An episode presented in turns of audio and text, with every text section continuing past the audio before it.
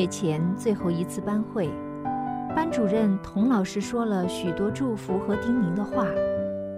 快下课时，他发给每人一张纸，让他们写出自己认为未来人生最重要的三件事，算是高中最后一篇作文。童老师话音刚落，他就在纸上写出三件事：赚一万块钱。住有阳台的楼房，看罗大佑演唱会。二十年过去，已成为京城首富的他回到故乡，参加母校建校五十周年庆典。他为已退休的童老师准备了一份贵重的礼物——一个名牌皮包。他的礼物好像并没有让老师感动。这名一辈子生活在小镇、奔走于校园的中学女教师，似乎对来自法国的著名品牌并无多少印象。相反，她却被老师的礼物深深感动。礼物是二十年前她离开学校时完成的最后一篇作文。她看着有些发黄的稿纸上写着：“赚一万块钱。”住有阳台的楼房，看罗大佑演唱会。他百感交集，眼泪涌了出来。他早已实现这些梦想。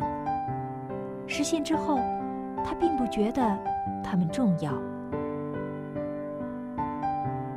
如果现在让你写下过去二十年对你最重要的三件事，你会写什么？老师问。他思考片刻，拿出笔，在纸背上写下：母亲的饺子，好友的存折，妻子的字条。老师微笑着说：“给我讲讲吧。我相信每件事背后都藏着一个故事。”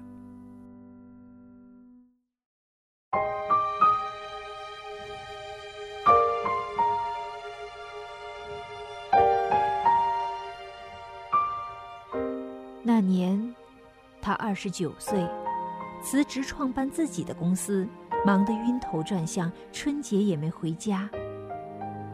除夕，他给家里打电话，母亲问：“有没有吃饺子？”他说：“吃了，在超市买的速冻水饺，一点儿也不好吃，真想吃你包的三鲜饺子。”初一晚上。他刚刚上床睡觉，就被门铃声吵醒。开门一看，是母亲。他坐了十二个小时的火车给儿子送饺子来了。他对老师说：“那是我一生中吃过的最好的饺子。现在回想起来，我还能感受到那种特有的香味儿。”一年后，由于各种原因，公司倒闭了，他欠下几万块钱的债务，心灰意冷，萌发轻生念头。这时，一个平时并不十分亲近的朋友找到他，给他一本存折，告诉他密码，转身走了。存折上有六千五百块钱，是他所有的积蓄。他是一名公务员，每月薪水不到一千块钱，每次发薪水时就存一两百块，存钱的记录都在上面。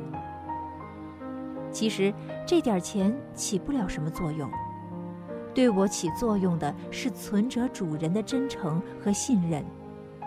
就算是为了报答他，我也一定要收拾残局，东山再起。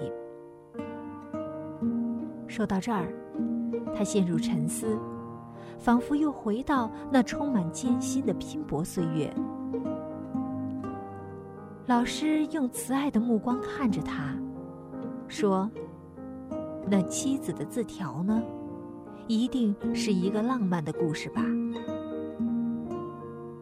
不，一点儿也不浪漫。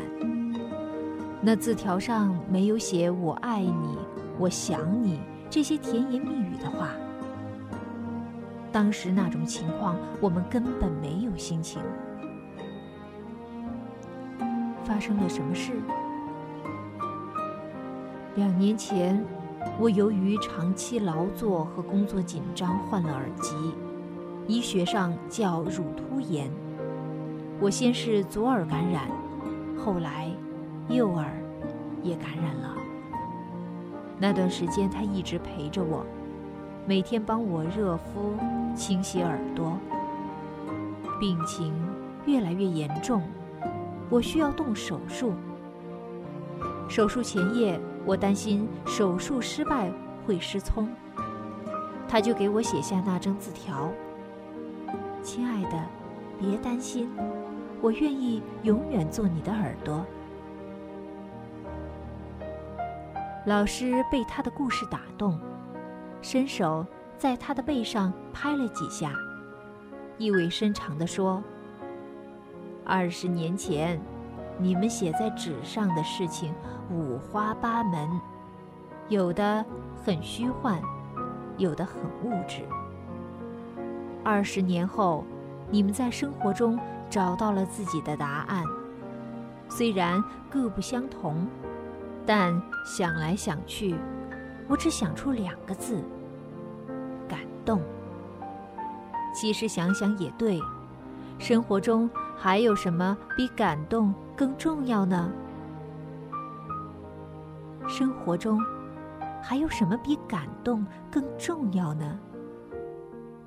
他只轻轻一下，就拨动了心弦，荡起的涟漪挥之不去。无论何时何地，回忆那些令人感动的事，总有一种颤动的感觉。那些感动里。包含着岁月老人无法带走，死亡之神无法摧毁的真情。